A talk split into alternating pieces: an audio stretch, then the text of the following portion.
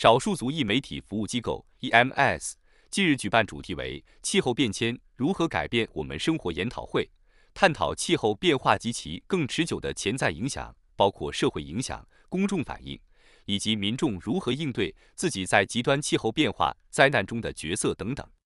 美国气候影响实验室副主任 Hannah Hess。洛杉矶加达拉斯金创新中心教务主任 Megan Marlin，洛杉矶加大环境与永续发展研究所环境教授 John Christensen，纽约气候博物馆馆长兼创始人 Anais Reyes，多位专家分享研究成果。The literacy of young people on climate change is leaps and bounds beyond what you know the literacy of older generations.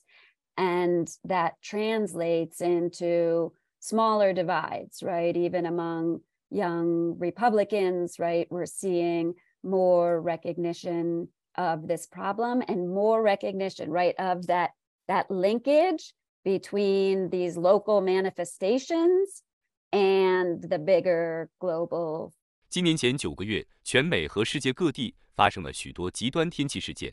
气候变化和天气模式改变的同时，也改变了人类生活和工作方式。 来自全美的多位环境与气候变化专家表示，一些地方三十五摄氏度以上气温已从传统上每年三周延长至五十多天。极热和极冷天气都可能导致人类死亡率上升。与会专家认为，应对极端气候变化已经到了该行动的时候。When we do the quantification, it is this health impact, the mortality impact, um, specifically how temperatures are impacting all all cause that is all cause death rates. So we we can't draw out an individual. It's not drawing out an individual cause. It's looking at um, what would be what is the existing all cause mortality rate and how that would change into the future in a in a world where there are fewer extremely cold temperatures and more extremely hot temperatures, both of which have an effect on health. So the the um, empirical data driven answer is it's the mortality effect that is the the greatest on society. 随着气候变化的加剧，民众将面临更多的食品和水资源短缺、健康问题以及经济挑战，社会反应都不容忽视。